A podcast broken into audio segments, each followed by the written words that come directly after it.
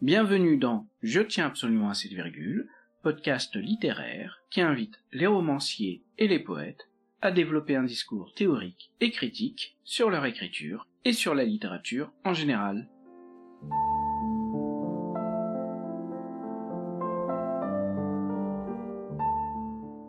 Je reçois aujourd'hui Eve Guerra, poète et romancière, qui a fait paraître son premier livre de poésie intitulé Corps profond en 2022 aux éditions Le Réal Gare. Elle publie maintenant son premier roman intitulé Rapatriement aux éditions Grasset en janvier 2024. Elle viendra aujourd'hui nous parler à la fois des liens qu'elle tisse entre prose et poésie, mais aussi tout simplement ses expériences de primo-romancière et ses impressions sur le travail éditorial qui a été effectué sur son premier roman.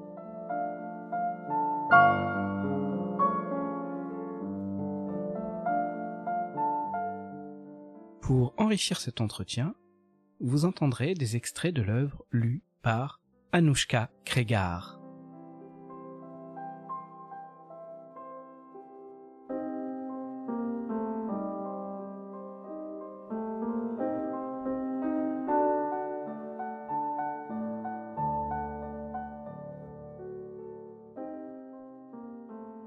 Jour, alors que je rentrais dans l'école où nous n'étions plus que trois, la fille de l'instituteur Bertrand et moi, j'ai entendu un bruit en remontant la colline à dos de pick-up. L'école se trouvait au milieu des paysages abandonnés où les bus ne passaient plus. À la sortie, j'attendais vers l'ancien poste de contrôle une voiture où grimper, celle de l'un des agents de démantèlement. C'était des coups de feu. La voiture m'a abandonné à l'approche des tirs. J'ai continué à pied et pris un raccourci pour contourner le point de tir quand il est apparu devant moi, mon père qui tirait sur un serpent attaché à l'arbre, lui parlait, mon père ivre. Tu vas le recracher. Tout de suite. Maintenant. Comme s'il s'adressait à une personne qui pouvait lui répondre. Mon père, les yeux rouges, ordonnait au serpent de vomir sur le champ mon chien Bobby qu'il venait d'avaler. Ou je vais le chercher moi-même dans ton bide. Mon père criait sur ce pauvre serpent, qui ne l'entendait pas, et, furieux, courait, poussait Betty et sa copine. J'étais triste de perdre mon chien et terrifiée de revoir ce visage de mon père. Il a ouvert le piton de long en large en vidant un chargeur puis un autre, en gueulant autour de la bête, assis sur un tabouret puis debout, son vin de palme à la main, et quand Betty a décidé que ça devait s'arrêter, j'ai bien cru que ce serait à son tour de danser sous les balles. Tu veux quoi? Dis-moi, qu'est-ce que tu veux? Qu'est-ce que tu veux à la fin? Arrête, je veux que tu arrêtes ça tout de suite, s'il te plaît, arrête, Giovanni. Et elle pleurait, se mettait à genoux. Et je veux que tu arrêtes de boire. Tu bois depuis le matin. Betty avait touché mon père en plein cœur en évoquant tout ce qui faisait qu'il ne gardait aucune femme et qu'il était seul, son alcoolisme. Mon père a giflé Betty avec la crosse de son fusil, et du sang a coulé sur son visage. Je n'ai pas bougé, pensant qu'il s'arrêterait, que cette dispute d'ivrogne allait bien cesser, que ça ne me regardait pas, que je m'en fichais pas mal. J'ai continué à marcher en faisant un petit détour. Quand il a pris le tabouret et l'a abattu sur le dos de Betty, j'ai crié pour le supplier d'arrêter. Qui était ce père que j'ai maintenant perdu, et pourquoi ai-je si souvent souhaité sa mort? Je l'ignore, ou peut-être que je connais trop bien tous ces visages.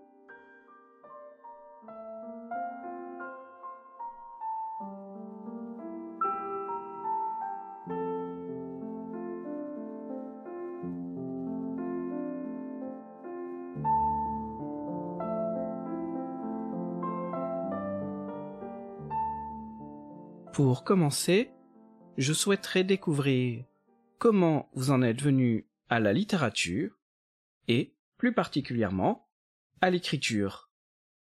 Euh, je pense que c'est un peu comme tout le monde. Enfin, tous les gens qui écrivent, c'est d'abord parce qu'ils ont admiré des auteurs.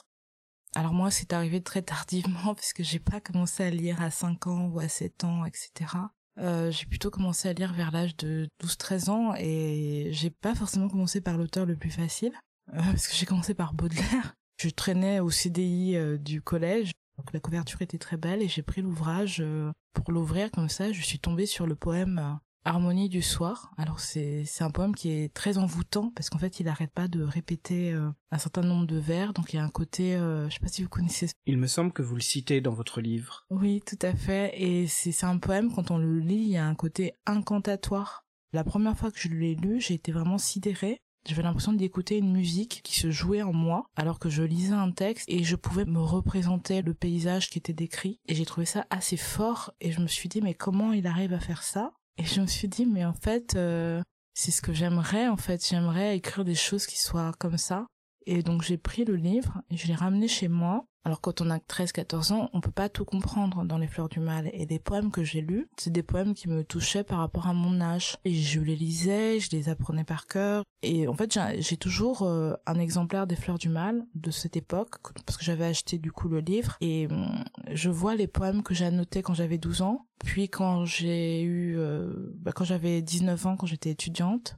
Et même à à 20 ans, 25 ans, 30 ans, je ne lisais pas les mêmes poèmes.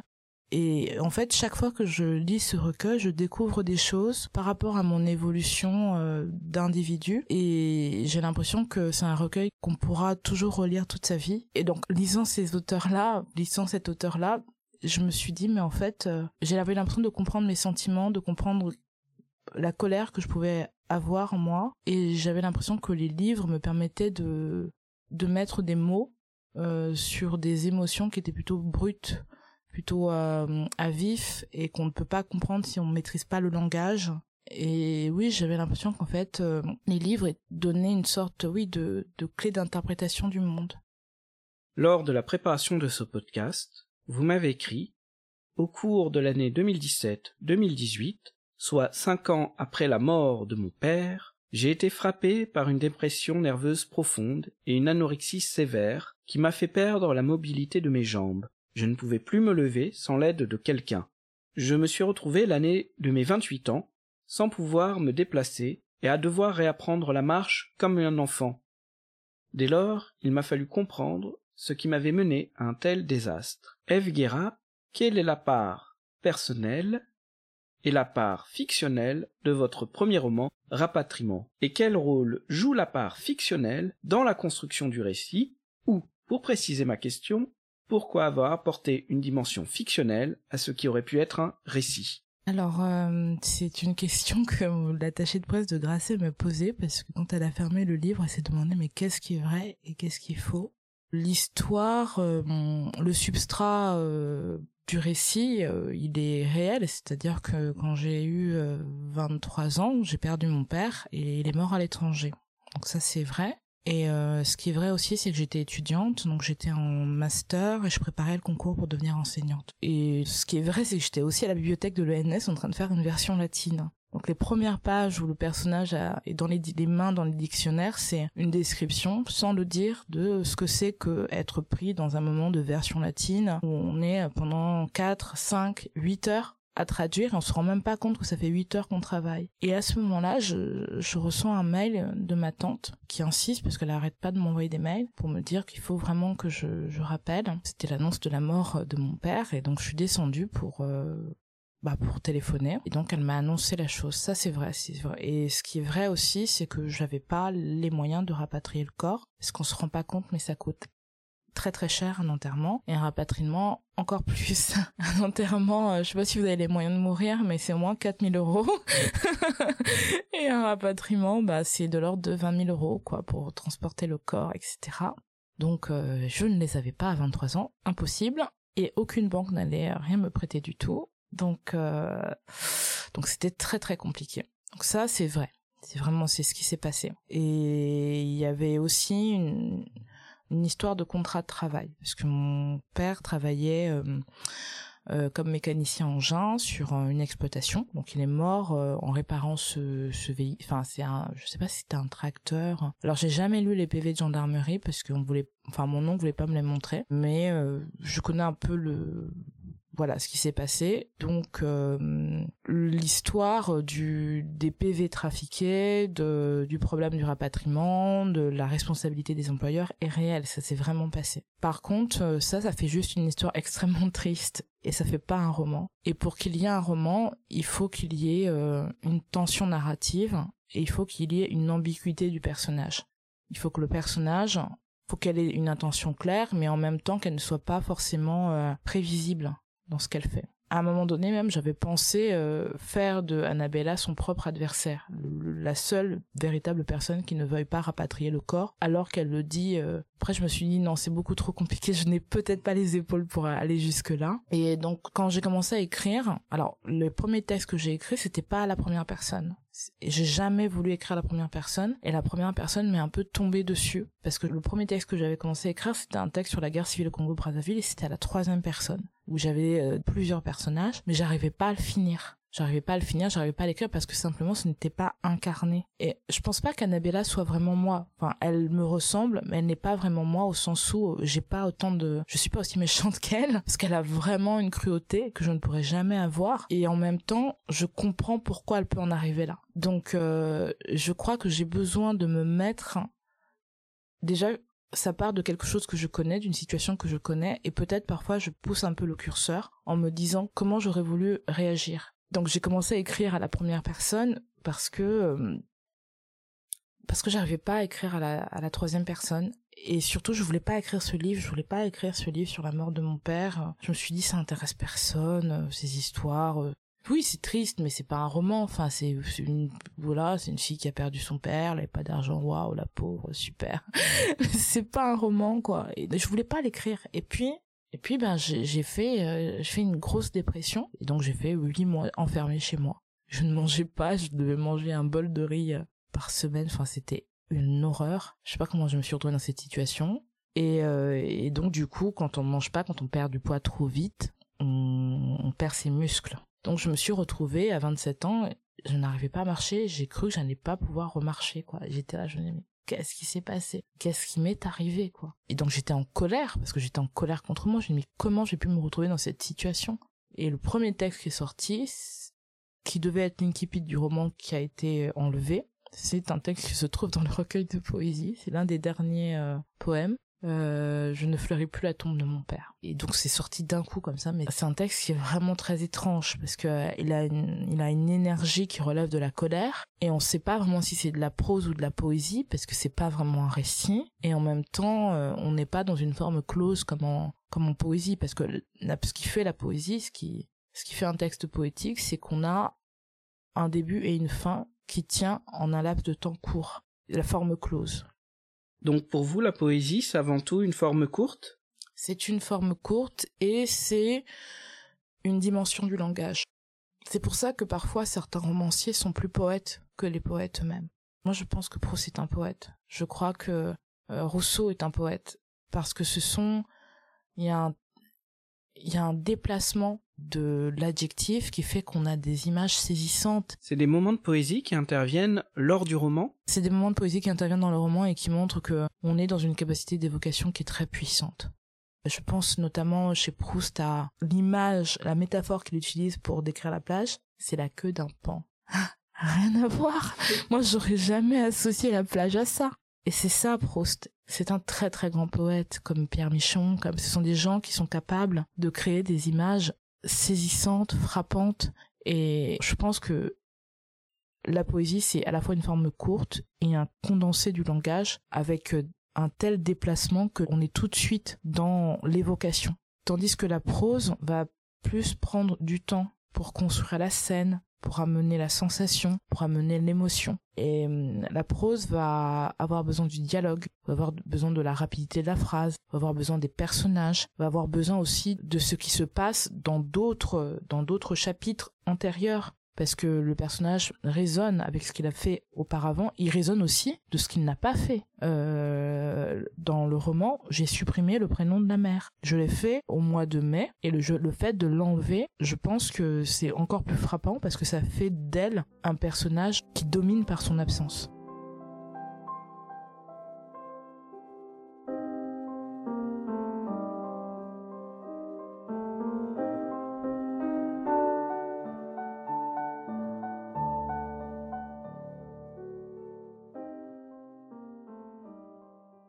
Autrefois, avant la grande dispute, avant que maman ne me reproche de lui préférer mon père, avant que le ciel ne tombe sur les bras, nous vivions d'éclats de rire, nos corps dans le couloir sur les épaules du père, qui nous portait et, tour à tour, nous jetait sur le lit aux prisonniers. Maman me retrouvait après avoir été démasquée, derrière le rideau de la salle de bain et son sourire embrassait le mien autrefois. Lorsque nous vivions de jeux de cache-cache, nos corps allongés sous la fenêtre, éperdus de lumière. C'était le dimanche, toujours dans l'après-midi, quand maman et l'odeur du karité tombaient entre mes mains. Au réveil, maman plongeait ses bras dans les couvertures, dont elle remplissait le lit au moment de la saison des pluies. Elle m'arrachait à l'oreiller et à l'odeur du chien, et je laissais tomber ma tête sur son épaule, et sa joue, fraîche, comme les vitres du matin, caressait mon front.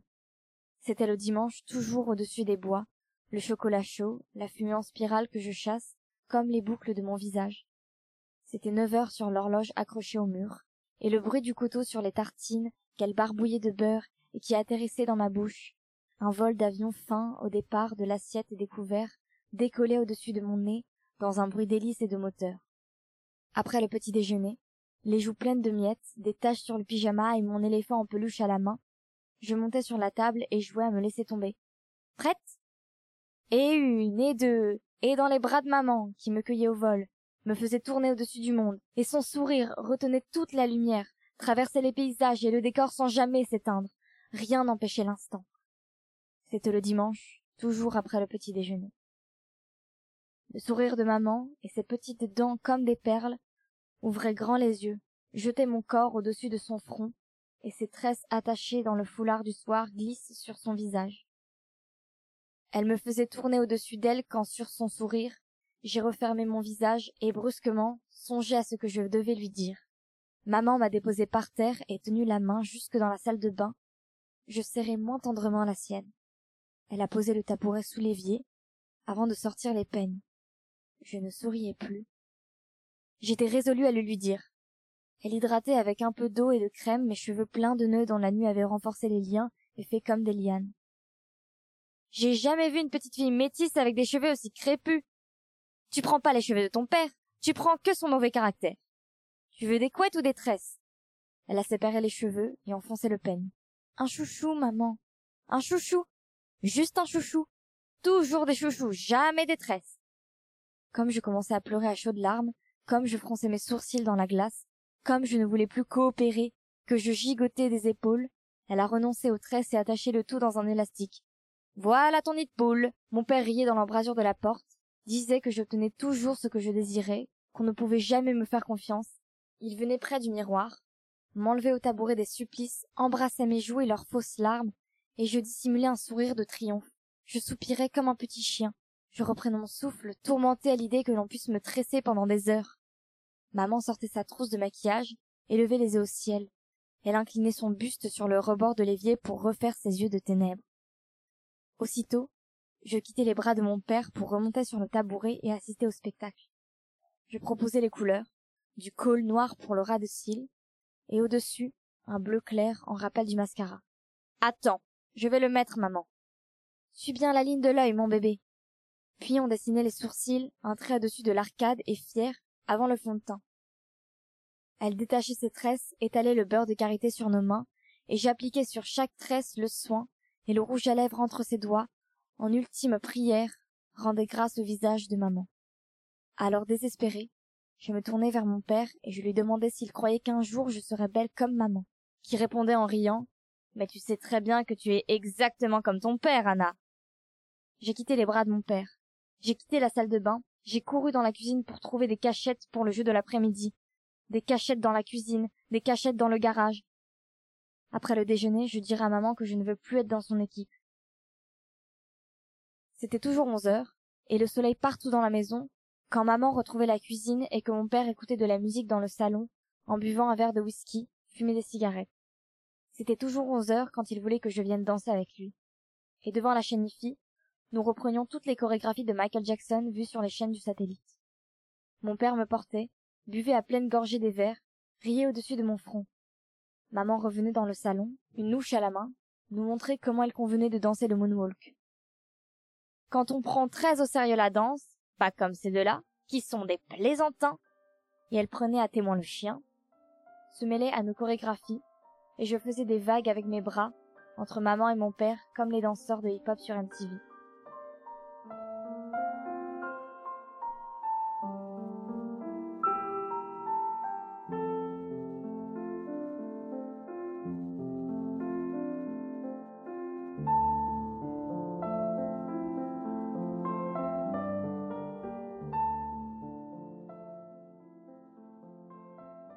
Lors de la préparation de l'émission, vous m'avez aussi écrit Après l'échec à l'agrégation, je reprends mon manuscrit et suis les consignes de mon éditrice. Interprétant un peu outre mesure les consignes qui m'ont été données, sans doute par peur d'être trop hermétique et de ne pas être lu, je change complètement l'incipit. Après avoir lu le manuscrit corrigé, mon éditrice me contacte au téléphone et m'explique qu'elle ne veut surtout pas que je dénature ou édulcore mon écriture par peur ou crainte de ne pas être lu, et qu'il faut que je sois au plus proche de mon rythme intérieur et de mon écriture. Elle me propose de revenir à l'incipit du mois de mai. Pouvez-vous expliquer plus en détail le travail effectué avec votre éditrice? Quand j'ai fini le, roman, enfin j'ai cru que je l'avais fini, mais je l'avais pas fini. Euh, je voulais m'en débarrasser parce que je voulais faire une autre année d'agrégation et je voulais vraiment me débarrasser de ce texte. Je n'en pouvais plus. J'avais commencé en 2018, alors c'est pas si long quoi. 2000, non 2018, 2019, c'est pas si long que ça. Mais c'est long quand euh, et parce que le texte est pas si long parce qu'il fait à peine 210 pages. Mais c'est long parce qu'en fait, quand on a une telle énergie émotionnelle, ça c'est vraiment pesant. Donc j'avais besoin de tourner cette page. Et je me suis dit, euh, bon, Eve, tu finis ce truc et tu vas te concentrer sur l'agrégation. C'est un concours qui est important, c'est exigeant, t'as pas forcément euh, toutes tes compétences, donc va falloir travailler trois fois plus, voire dix fois plus que les autres. Et euh, donc voilà, j'ai vraiment essayé de liquider le texte. Et donc c'est pas bien, ça s'est vu parce que quand quand j'ai envoyé en mois de mai, j'ai pas eu de réponse. Et donc je commençais à m'agiter un peu, j'étais là, j'étais anxieuse, je dis mais enfin j'ai consacré euh, quatre ans de ma vie à écrire un texte nul euh, qui n'intéresse personne. Et euh, j'ai envoyé chez Flammarion. Et là chez Flammarion, il y a une dame qui s'appelle Tatiana Sevagne, qui est une éditrice.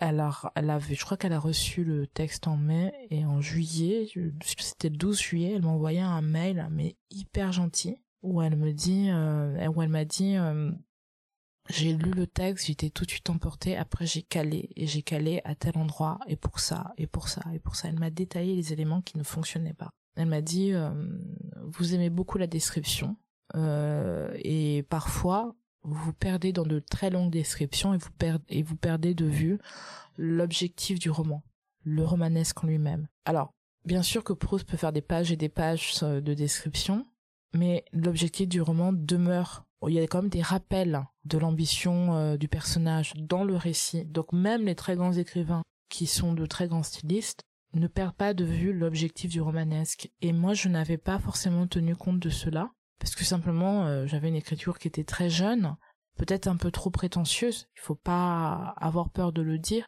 Parfois, on peut avoir, euh, on peut pécher par orgueil, faire des pages et des pages de description et euh, donc du coup, euh, ça m'a fait vraiment euh, du bien. C'était un refus, mais c'était un refus qui qui m'expliquait en fait pourquoi pourquoi ça ne fonctionnait pas, pourquoi ne prenait pas le texte, et je savais sur quoi travailler. Donc du coup, j'ai travaillé tout l'été et j'ai essayé de faire sauter les passages qui étaient trop longs, qui ne servaient pas à l'intrigue, et j'ai envoyé le, le manuscrit à, à cinq éditeurs, je crois. Euh, Grasset m'a répondu au bout de deux mois, en fait, j'ai eu un coup de fil de Madeleine Thompson, mon éditrice, et elle me disait, je viens tout de suite de, finir le livre, je vous appelle, je devrais pas vous appeler parce que normalement ça doit passer d'abord en comité. Normalement, elle, elle peut pas s'exprimer si elle n'a pas soumis le texte au comité, parce que le comité aurait pu refuser le texte. Et elle m'a dit, écoutez, euh, gardez-le pour vous, je vais vraiment essayer de faire passer le truc très rapidement. Alors moi, dans mes souvenirs, dans tous les amis que j'ai, c'était toujours un mois de délai. Et en fait, ça s'est fait en un week-end le lundi après-midi, elle m'a dit j'ai une bonne nouvelle, euh, le texte a été lu dans le week-end et, vous allez euh, avoir un contrat dans la semaine. Et après, donc quand on a commencé à travailler, elle a commencé par me, proposer d'ajouter des éléments. Par exemple, elle m'expliquait qu'on comprenait pas trop la relation entre le père et la mère, euh, notamment la scène de jeu entre la mère et la fille juste après le Noël, quand euh, la scène en famille, c'est une scène qui a été rajoutée sous les conseils de mon éditrice qui m'a expliqué qu'en fait on ne comprenait pas on a tout de suite euh, la violence, mais on ne comprend pas la relation familiale. On ne comprend pas euh, qui était ce couple. Et donc, oui, son travail a été de me pousser. Elle m'a vraiment poussé à écrire, parce que le livre, il faisait, il faisait 120 pages, et elle m'a vraiment fait écrire. J'en ai écrit au moins 50 de plus. Et j'ai creusé des personnages, j'ai creusé la, psychologie du père, j'ai creusé la description de la mère. Le personnage d'Annabella était beaucoup plus rude, beaucoup plus dur, j'ai un peu arrondi les ongles. Et en même temps, parfois, quand j'arrondissais trop les ongles, que j'étais trop, euh, que je pouvais faire sauter certains personnages, certains passages, certains dialogues, parce que je trouvais qu'elle était trop euh, incorrecte, politiquement incorrecte. À un moment donné, devant un supermarché, elle dit euh, Est-ce que vous voulez vous m'empêcher d'entrer parce que je suis noire ou parce que je suis folle? Au début, je me suis dit Mais non, mais ça me fait rire, mais c'est pas du tout politiquement correct. je vais supprimer ce truc. Et en fait, elle m'a dit Mais non, non, non, non, euh, te bride pas fais vraiment euh, écrit comme tu veux écrire. Et l'incipit, euh, cet incipit-là, me faisait peur que j'avais écrit parce que tout de suite on voit euh, ce, cet enchâssement entre récit et dialogue. Le personnage n'est pas vraiment présenté, il est tout de suite en mouvement. Alors je l'ai fait lire à des gens qui m'ont dit mais c'est dur, c'est dur à, pour entrer dedans. Et je me suis dit, oh là là, mais les gens vont ouvrir le livre, ils vont le refermer aussitôt. Et elle m'a dit, mais en fait, euh, on, te voit tout de suite. On voit tout de suite ta personnalité, on voit tout de suite ton écriture. Et en fait, oui, il vaut mieux prévenir tout de suite qu'ils vont passer 210 pages avec cette personne-là. Et s'ils veulent pas le lire, bah qu'ils referment tout de suite. donc, donc elle m'a dit vraiment d'assumer. Elle m'a encouragé à écrire plus de pages. Elle m'a hum, encouragé aussi à maintenir euh, certains points que je qui, qui, pouvaient me faire peur. Lesquels, par exemple? Sur la sexualité, notamment. Il y a une scène, euh, une scène, euh, et je me suis dit, mais je suis enseignante, imaginant qu'un élève ouvre ce livre et lit ce passage. Et après, je elle m'a dit, mais non, mais tu es d'abord un, tu es un écrivain, en plus d'être un enseignant, et les, autres, les élèves savent très bien que dans les livres de littérature, il y a des scènes vous avez parlé du piège de la description dans les romans, avec ces descriptions où l'on se perd et où l'on n'écrit que pour soi. J'avais sélectionné un extrait d'un entretien avec euh, Antonio Lobo Antones, euh, extrait de l'émission Un été d'écrivain diffusé par France Culture. Et dans cet entretien, il euh, critique la virtuosité formelle d'un Joyce ou d'un Nabokov. Est-ce que vous aussi vous vous méfiez de la de la virtuosité en écriture? Alors Antonio Bantonès, c'est l'un de mes grands écrivains, des écrivains que j'admire le plus au monde, parmi ceux qui sont vivants. Je pense qu'Antonio Bantonès est un très grand virtuose et qu'il a intérêt à se méfier de sa virtuosité. Parfois, il s'emballe sur des phrases et des phrases. Et je crois que lui, c'est quelqu'un qui a vraiment de, qui a une voiture avec un gros moteur. Moi, je, n'ai pas à craindre la virtuosité, ça ne me concerne pas. Mais je pense que hum, je peux souffrir d'un péché d'orgueil. C'est-à-dire que j'aime tellement le passage que j'ai écrit que je veux le maintenir, mais il n'a aucun intérêt dans l'économie du roman. Et parfois, écrire, je pense qu'en fait, euh, un livre n'existe que s'il y a un lecteur. Et il faut rendre possible euh, l'existence du lecteur. Et parfois, il y a des auteurs qui excluent le lecteur. Et je pense que c'est de l'orgueil, en fait, de dire je n'écris que pour moi, je n'ai pas besoin de la vie des autres, je n'existe que dans ma tour d'ivoire. Et euh, même Malarmé faisait des salons où il partageait, où il parlait de littérature. Euh, à la fin du livre, dans Rapatriement, le personnage jette tous ses livres. Et elle a une colère immense. Déjà, elle voulait écrire un livre, elle n'arrive pas à l'écrire, un, recueil de poèmes. Elle a une colère immense surtout parce qu'en fait, elle instrumentalise la littérature. La littérature, c'est pour être différent des membres de sa famille, pour montrer qu'elle a fait des études. La littérature, elle écrit parce qu'elle veut dire qu'elle est écrivain. D'accord? C'est une question de statut, une question de statut, de distinction. Et elle n'a pas un rapport intime, profond, sincère à la littérature. C'est-à-dire, dans quelle mesure ce que j'écris me permet de m'éprouver, de comprendre ce que j'ai vécu et euh, de mieux l'interpréter, de l'éclaircir pour moi-même. Parfois on écrit parce qu'on ne comprend pas ce, qui nous arrive. Et je vous ai dit, j'ai commencé à écrire le roman, je j'arrivais plus à marcher, je comprenais pas ce qui m'arrivait, ce qui m'était arrivé, et je me suis dit, Mais, mais comment ça se fait qu'à 27 ans, on se retrouve à ne plus pouvoir marcher? Qu'est-ce qui s'est passé? Dans l'enfance Qu'est-ce qui s'est passé? Ça peut pas être qu'un deuil. Tous les jours, des gens perdent leurs parents et ils ne finissent pas dans cet état-là. Et donc j'avais besoin de comprendre. Et quand j'ai commencé à écrire, j'étais vraiment en enquête. Donc en fait, le lecteur découvre en même temps que moi ce que je cherche. Et la crainte de la virtuosité, ça pourrait être quelque chose comme ne plus savoir qu'on a commencé à écrire parce qu'on cherchait quelque chose, mais plutôt écrire parce qu'on est dans une forme de démonstration, démonstration du brio, démonstration euh, euh, de la souplesse, de l'agilité, de la virtuosité, de la complexité de la phrase.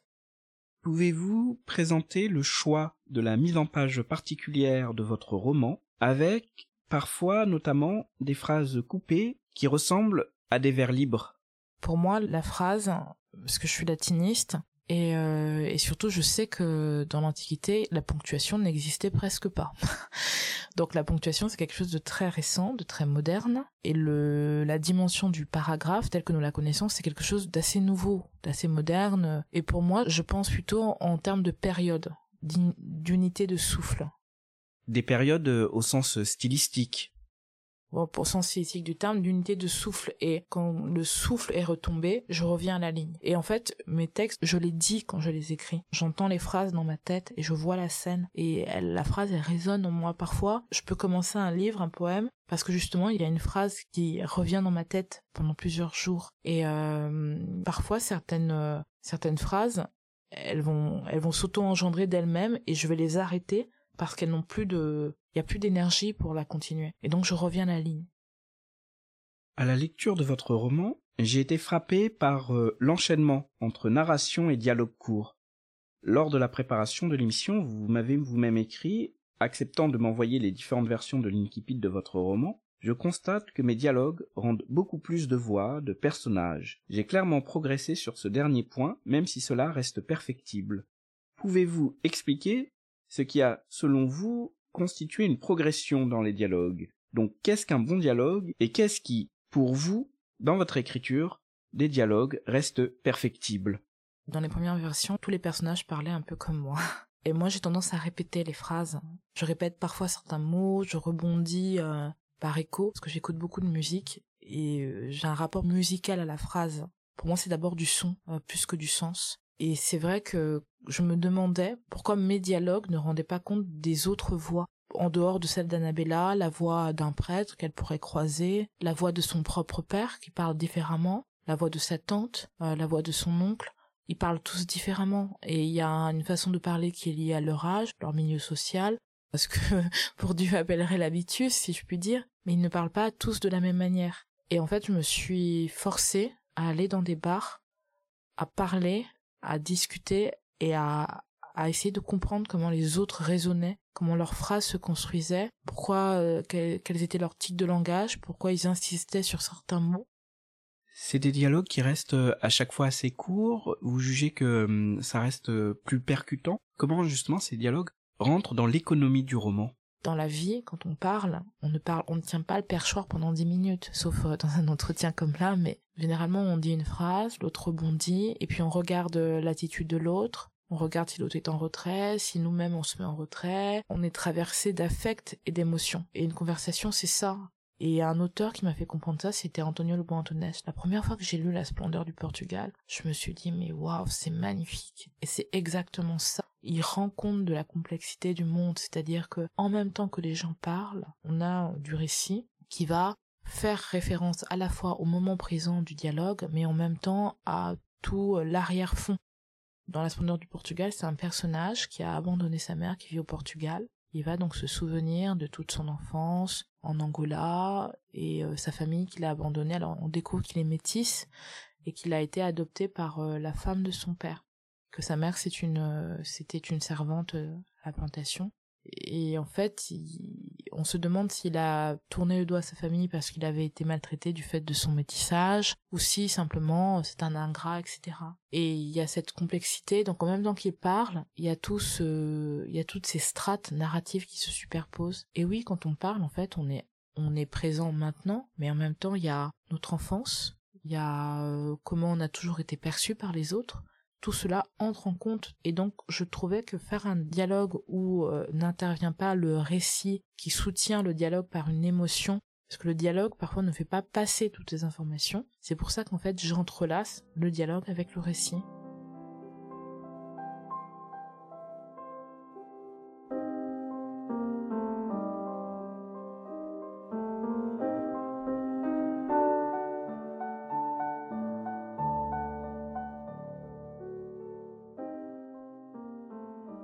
C'est une odeur de mort et de sel, ses cheveux qui glissent dans la camionnette. Elle porte mon corps, le sel sur le vent, jette ses bras, bloque les portières. Avec la poussière des sièges, l'odeur du sel fuyait comme nous la ville et le quartier tombés dans des jours dans la nuit. L'odeur du sel et la ville. Le son métallique des mitraillettes cognant les murs faisait disparaître le monde. L'odeur s'imprimant dans celle du sang, Maman et ses bras si longs autour de mon cou combattaient la nuit. C'était l'odeur du sel venu du port, brusquement, pointe noire où elle s'est superposée à celle des morts, sans coaguler sur la peau, la ville bloquée, checkpoint au sortir de chaque quartier. Présentez les cartes d'identité, présentez les passeports. L'odeur du sang comme les cadavres entassés au bout de la ruelle où nous jouions, autrefois de tous nos corps réunis, la corde a sauté, balayant le sable rouge se levant jusqu'au-dessus de nos bras. Et le sel, avec le ciel, est tombé dans la nuit. Je me souviens de l'odeur du sel, Pointe Noire, la ville maritime où on puise le pétrole qui vendra la nation, mais surtout de l'odeur du sel, comme de ce qui reste en partage après l'effondrement. Une odeur du sel au milieu des cadavres avec les phares blancs perçant la nuit, je me souviens de l'odeur du sel comme de ses tresses sur mon visage. L'odeur du sel est tombée sur ma peau, m'offrant la mémoire de tous les morts, et l'odeur du sel est revenue ce matin, effondrant le monde encore.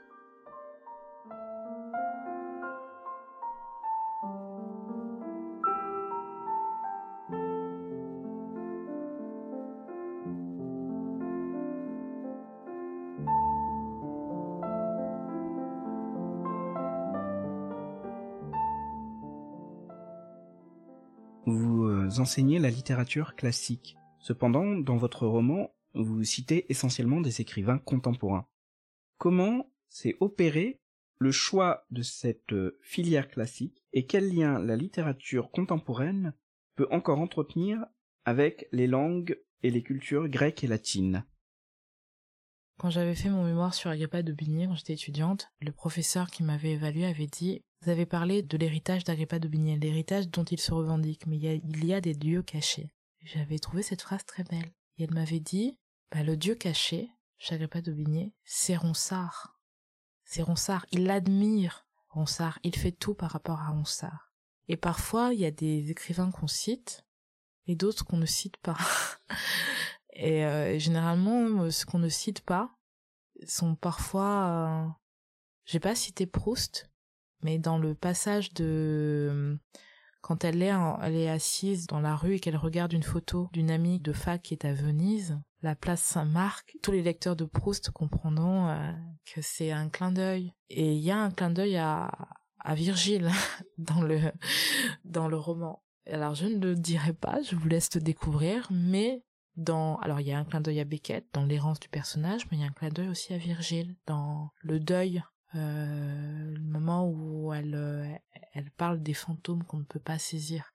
Il y a un clin d'œil à Virgile et à Homère et euh, la littérature classique a toujours été importante. Je lis encore même hier en cours avec mes cinquièmes. On disait la mort de Didon et, euh, et, le départ d'aîné et on en parlait et je lisais ça aux élèves et je leur expliquais pourquoi c'était très beau. Et ils disaient mais non c'est pas beau madame c'est triste. Mais ça, a toujours une place importante et même si je ne le dis pas je suis traversée de cette littérature là et bien sûr que oui il y a les dieux qu'on met en avant il y a aussi les dieux cachés qui nous travaillent en souterrain. Et je pense qu'on peut pas se on peut pas écrire un roman et ne pas avoir euh, Homère ou Virgile en arrière-fond c'est quand même euh, les textes, les premiers textes de littérature. Et justement, ce sont des textes qui montrent que le poème en lui-même, le poème peut être quelque chose d'épique, que le poème peut être une forme de roman étiré, si on lui donne une dimension narrative. Moi, je, moi, je, je crois en la perméabilité des genres. Je crois que le roman peut abriter de la poésie, que certains poètes peuvent introduire de la narration. Les écrivains que j'admire jouent toujours avec ces formes-là. Tous les écrivains que j'adore mélangent. Euh, quand j'avais 22 ans, je, je sais pas ce qui m'a pris, je me suis mis à lire plein de pièces de Shakespeare. Et Shakespeare, c'est comique, c'est drôle, c'est vulgaire. Et, moi, je pense qu'en fait, quand on, quand on est écrivain, il faut pas se limiter à faire euh, que des romans ou à faire que des poèmes. Il faut, oui, c'est Claro qui dit, il faut mettre en danger le romanesque. Vous avez écrit dans un article pour Lire Magazine le tempérament digressif et répétitif de la phrase latine est libérateur. Aux jeunes écrivains corsetés par les rigueurs de la phrase française, l'on conseillerait la lecture d'un Cicéron. Assurément, le prosateur lui enseignerait ceci. A contrario de ce que lui dicte le canon, la répétition n'est pas un crime si elle participe à la solidité et à la musicalité de la phrase, de sa liturgie. Et en effet, la répétition joue un rôle très important dans la construction et la structure de vos textes. Pouvez-vous détailler la place que vous donnez à la répétition et comment ces répétitions vous viennent-elles? Moi, je parle pas de phrase, je parle de période, et pour moi, une phrase est guidée par une énergie. Et l'énergie, parfois, elle peut reposer sur le fait que on rebondit sur certains mots. J'ai beaucoup souffert quand j'étais étudiante, on me reprochait de ne pas respecter les règles de la syntaxe. Et donc j'ai toujours vécu la phrase canonique française comme une punition. Et quand euh, je fais des dissertations, je suis obligée de me tenir, euh, pas trop empiler des subordonnés, euh, faire des phrases claires, parce que j'ai tendance à ne pas être claire. Parce qu'en fait, je vous ai dit, je rebondis sur du son. Donc si je rebondis sur du son, le sens sera peut-être secondaire en ce qui me concerne. Et c'est parce que je rebondis sur du son que parfois les échos sont intéressants pour moi. Et donc euh, parfois une répétition, elle va être euh, intéressante parce que j'ai besoin de renforcer un écho. Et si j'ai besoin de renforcer un écho, je le creuse. Donc je travaille par renforcement, un peu comme en musique en fait, on va rebondir. Euh. Et le problème en fait, c'est que si on regarde la phrase canonique classique, c'est très mal vu de faire des répétitions, c'est même fautif. Par contre, il y a des écrivains qui le pratiquent. La première fois que j'ai lu Peggy, je me suis dit mais c'est merveilleux quoi. Je me suis dit mais en fait non, je je, je vais pas écouter les professeurs qui m'interdisent de faire des répétitions, je vais en faire. Il a raison. Mais je crois qu'en fait, euh, il y a la norme, elle est nécessaire. Donc, dans une dissertation, il faut écrire correctement, bien sûr. Quand j'écris une dissertation, je me tiens. Quand je prépare les cours pour mes élèves, je me tiens. Et je crois que dans un livre, on n'attend pas de l'écrivain qu'il soit dans la norme on attend de l'écrivain qu'il soit euh, dans la vérité. Et parfois la vérité du texte nécessite d'insister. Alors on va pas répéter tous les mots absurdement. Si on répète un mot, c'est que ce mot-là fait sens et que l'on veut l'approfondir. Donc la répétition, elle a presque une valeur, euh, c'est pas une valeur ornementale, c'est pas une valeur décorative, c'est une valeur, euh, je dirais, euh, d'impression et de surimpression. On donne une première fois le mot, à voir, on le redonne. Vous voyez, c'est un peu comme l'apparition, la fameuse apparition. Elle apparaît une première fois et puis quand on la revoit, on redécouvre, un peu comme on pourrait voir une jolie fille. On la voit une première fois, puis elle repasse. Comme euh, votre exemplaire de Baudelaire.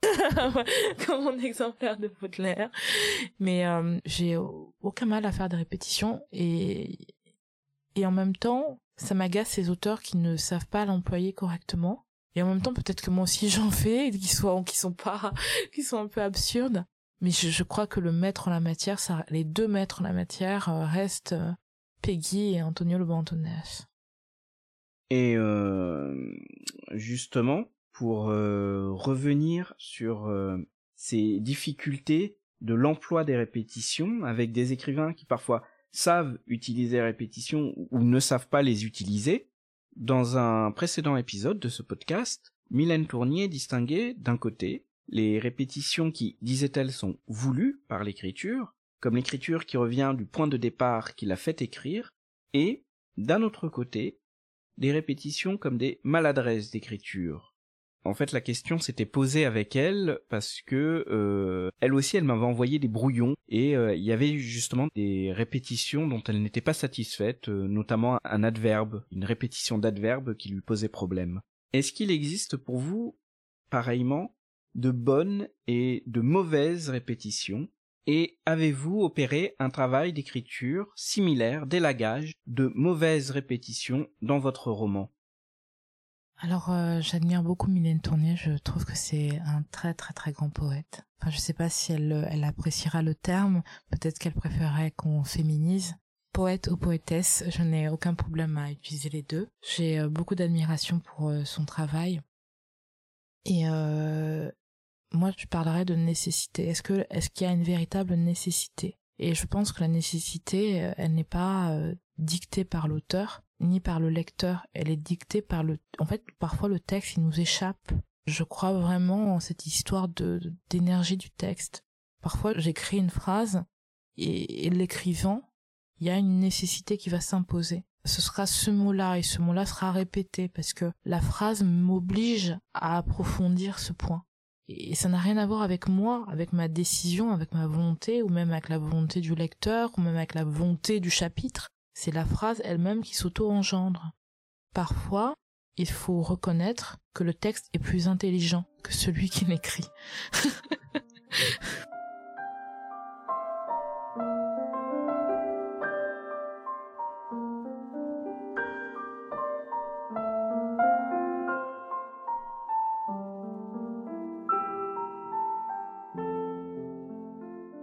C'était Je tiens absolument à cette virgule, présenté par moi-même, Hervé Veil, avec pour invité Eve Guerra.